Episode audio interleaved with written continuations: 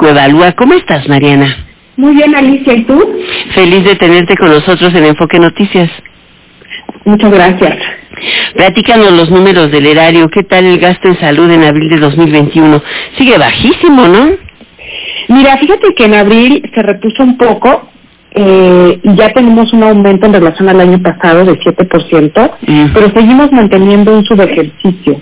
Sí. Eh, entonces, la verdad es que pues estamos lejos de lo que necesitamos y creo que eh, pues la, la, la sorpresa o no sorpresa más bien es ver que el gasto en otras áreas eh, sí ha fluido, ¿no? Y me refiero específicamente al gasto en programas sociales que manifestó un avance récord en el mes de marzo, un avance de 37%. Ujú. Eh, y es en donde vemos que sí hubo muchísimo interés por parte del gobierno, ¿no? Ahí es cuando te preguntas, eh, pues que las prioridades quizás no son las de los ciudadanos, ¿no? Más bien son las de los gobernantes.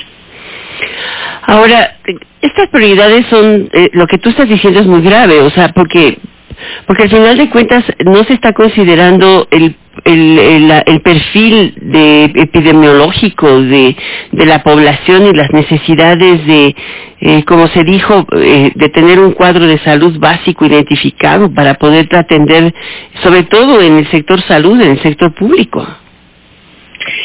Así es. Y nosotros además hemos notado, Alicia, que con esta situación de COVID, la verdad es que la crisis sanitaria casi que apenas empieza, porque está definida no solo por COVID, sino por los efectos que eh, un sistema con financiamiento insuficiente estructural, con un ejercicio del presupuesto muy letárgico con esta administración, y que además acaparado estos recursos, el COVID, lo que sucedió es que se desamparó la atención de otros padecimientos. Pues tuvimos caídas en la consulta médica, por ejemplo, de diabetes, hipertensión, cáncer de mama, cuidado al embarazo, eh, eh, alrededor del 40%.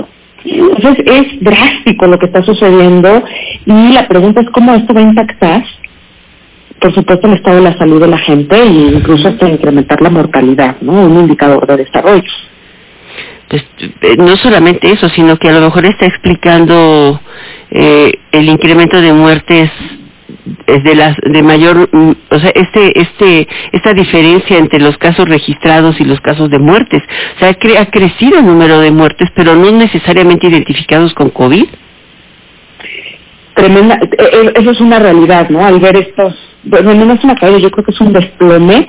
Y creo que también es importante eh, señalar la transición en Savi, que ha sido especialmente accidentada eh, y que tú sabes que se arrancó este programa con millones de usuarios sin tener claridad sobre el cuadro de beneficios y las reglas de operación del mismo. Entonces eso también ha alentado mucho la atención de estos padecimientos, pues en una mayoría de la población, porque pues la mayor parte no cuenta con seguridad social y es atendida bajo este esquema. Entonces sí es muy preocupante que se haya dado esta transición. Creo que es un tema que no debe estar cerrado y que ahora que hay una nueva legislatura es importante llamar a cuenta. Pues hay que llamar a cuentas, hay que revisar toda la política de salud, empezando por quienes están al frente, porque qué barbaridad.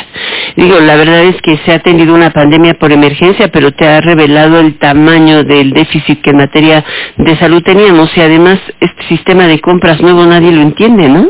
Sí, totalmente, eh, porque además, con independencia de- del diseño que pueda tener, la realidad, y lo hemos dicho muy claramente, es que el sistema de compras público le urge trascender en el tiempo y ya ser un sistema digital. ¿Qué te parece, Mariana, si hablamos de este sistema de compras? Específicamente nos dedicamos a ello mañana.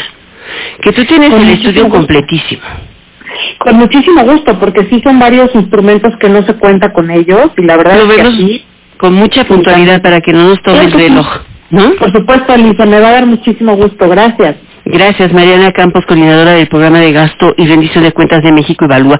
Vamos a ir con cada uno de los programas que ellos tienen, de verdad es completísimo. Hasta mañana, que te descansen, tengan muy buena noche. NRM Comunicaciones presentó Enfoque Noticias con Alicia Salgado.